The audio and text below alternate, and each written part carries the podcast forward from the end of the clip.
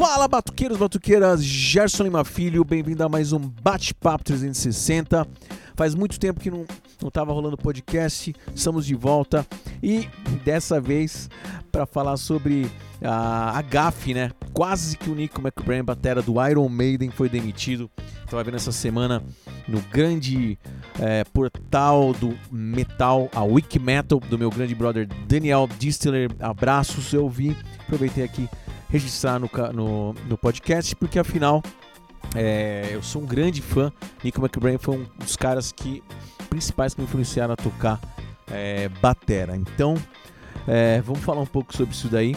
É, ele, ele fala que quase foi demitido, para quem não sabe, o Nico McBrain, o primeiro álbum dele de estreia foi o Peace of Mind, de 83, né? É, arrebentando, um disco de abertura, a abertura da, era a música Where It Goes There, aquele groove, aquela virada, né? Groove de bateria animal. Não. Espetacular o álbum. E em 84, com o lançamento dos, do disco, né? Power Slave, cara, em 84, que depois veio a turnê Live After Death, né? Que é animal. Também teve, o CD, o, o disco ao vivo também. E é nessa turnê que, que deu essa. que é o segundo álbum, e o cara.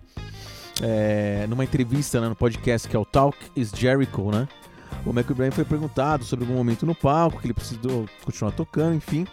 E ele falou do, dessa turnê da Power, Power Slave, né? É, que o Iron Maiden estava se apresentando no Hammersmith, né? E ele falou que estava tocando Fly of Icarus, né? um clássico também do, do álbum Peace of Mind.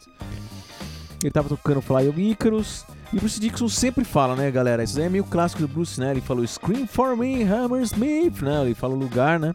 né? Gritem para mim, Hammersmith. E, a, e, e, e tem, né, como todo toda banda, toda tour tem sempre aquela deixa, né? E o Bruce aí, sempre na, nas noites, ele falava três vezes, né?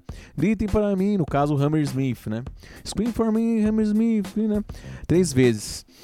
E nas contas lá, não sei se é adrenalina ou enfim, é, ou na, na, goma de mascar que ele foi pegar, acho que o Nico escorregou aí nas no número de contagem aí.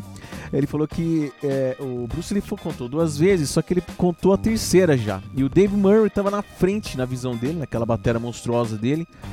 Então ele falou, não tinha como parar. Né? Ele puxou, ele falou, não posso parar, isso seria constrangedor, só vou continuar. Aí, como eu vou sair dessa? Ele puxou a música, né? Aí ele falou que a reação confusa da galera, da banda, né? Ficou meio decepcionado. Ele, ele ficou muito decepcionado com o segundo, imagina, segundo álbum, turnê. É, pô, ele, né, deu esse vacilo. É, galera, errar em show, assim, às vezes que nem. Eu, já aconteceu comigo de, é, de contar. É, olhei uma música no repertório e contei outra, enfim. É, dá uma sensação muito bad, assim, entendeu? E ele achou assim que ia, ser, ia largar a banda, né? Ele falou assim: eu, eu não vou ser demitido, eu vou largar a banda, os caras não vão nem me demitir. Aí ele acabou o show, ele entrou no camarim, depois do show, disse pros caras: Ó, sinto muito, vocês não precisam me demitir, eu vou sair.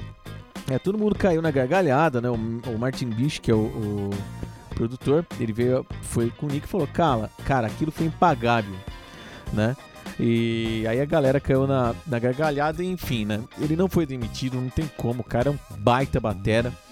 E essa história eu achei muito bacana e resolvi contar para vocês aqui, galera do Bate-Papo 360. Comente aí, compartilhe com a galera e aproveite para ouvir o Senjutsu, que tá muito legal apesar da minha opinião com fã de Iron Maiden, as, esse lance de prog do Iron pra mim não rola, música muito longa, mas tem muitas músicas legais.